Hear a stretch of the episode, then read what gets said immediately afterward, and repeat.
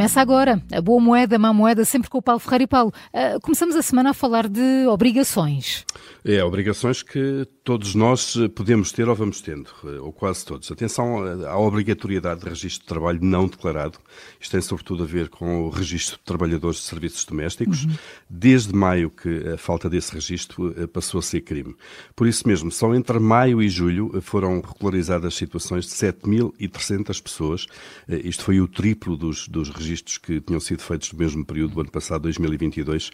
Foram, são dados revelados este fim de semana pelo público, dados do Ministério da Segurança Social.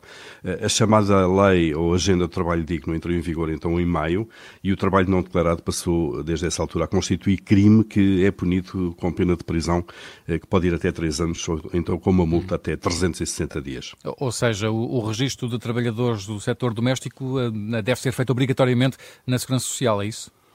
É isso, é mesmo, Luís. Obrigatoriamente eh, feita através do preenchimento do formulário, comunicação da entidade empregadora sobre a admissão do trabalhador, a comunicação do contrato, também contrato de trabalho à ação social, deve sempre haver um contrato de trabalho com, eh, com, com o empregado ou as empregadas domésticas que, que são contratadas.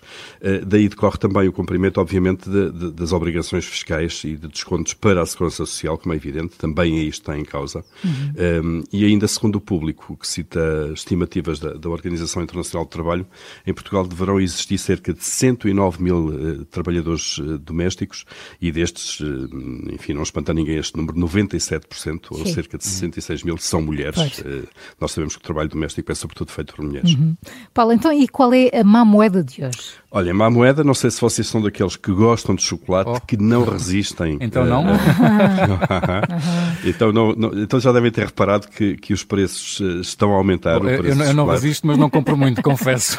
Exato, então tá, estás mais salvaguardado. Ficamos longe, tentamos ficar longe. Nesta tendência. Exatamente. Mas, mas, tem aumentado e vão continuar a aumentar. Porquê? Hum. Porque os preços do cacau uh, estão a aumentar, estão a atingir valores máximos uh, dos últimos 46 anos. Sim, o Macau, é a minha cacau... vida quase. Exato. Très. é, é, é, é uma matéria-prima transacionada em mercados, em bolsas, eh, por grosso, e portanto é este preço de referência.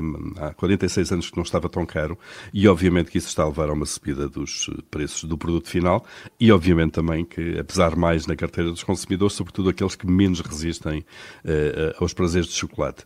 Uh, segundo a agência Reuters, tanto na Europa como na América do Norte, já, os preços já aumentaram cerca de 20% nos últimos dois anos, os preços finais. Isto levou de facto a que muitos consumidores começassem a cortar o chocolate uh, na lista de compras. Isto, e sabemos também os conselhos dos médicos. Exatamente. Exatamente. E a questão do açúcar também é importante.